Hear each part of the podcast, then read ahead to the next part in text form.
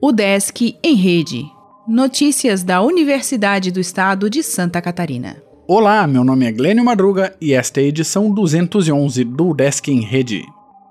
O Desk apoia a ação que leva alunos de baixa renda para estudos nos Estados Unidos.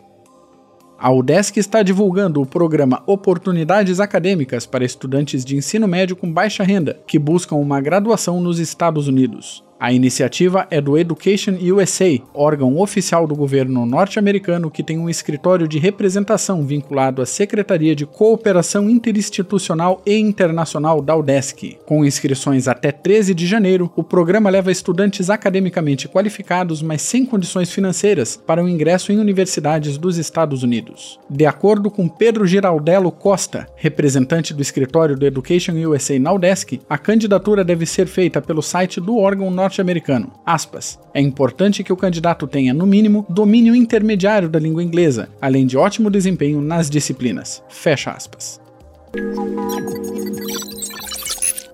O DESC abre vagas de estágio no exterior a professores doutores. Novo edital do Programa de Auxílio à Internacionalização da Pós-Graduação tem início a partir de 2020. Prática pedagógica e educomunicação são temas de pesquisa palestra do professor Rafael Guemartini, do SEAD, está disponível ao público no canal do Proevem no YouTube. Vereadores da capital recebem propostas da administração pública. Sete textos para projetos de lei foram escritos por alunos da ESAG em assuntos como mobilidade. Resumo de sessão extraordinária do CONSAD é publicado. Inscrição de servidor e aluno para fiscal acaba na quarta. Docentes da UDESC Oeste podem concorrer para a direção. Livro aborda papel do Brasil na geopolítica de alimentos. Novo programa federal quer incentivar ciência na escola. Painel Internacional divulgará pesquisas sobre migração.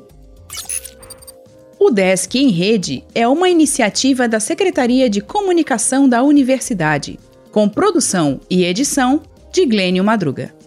O podcast vai ao ar de segunda a sexta-feira, às 11 horas da manhã.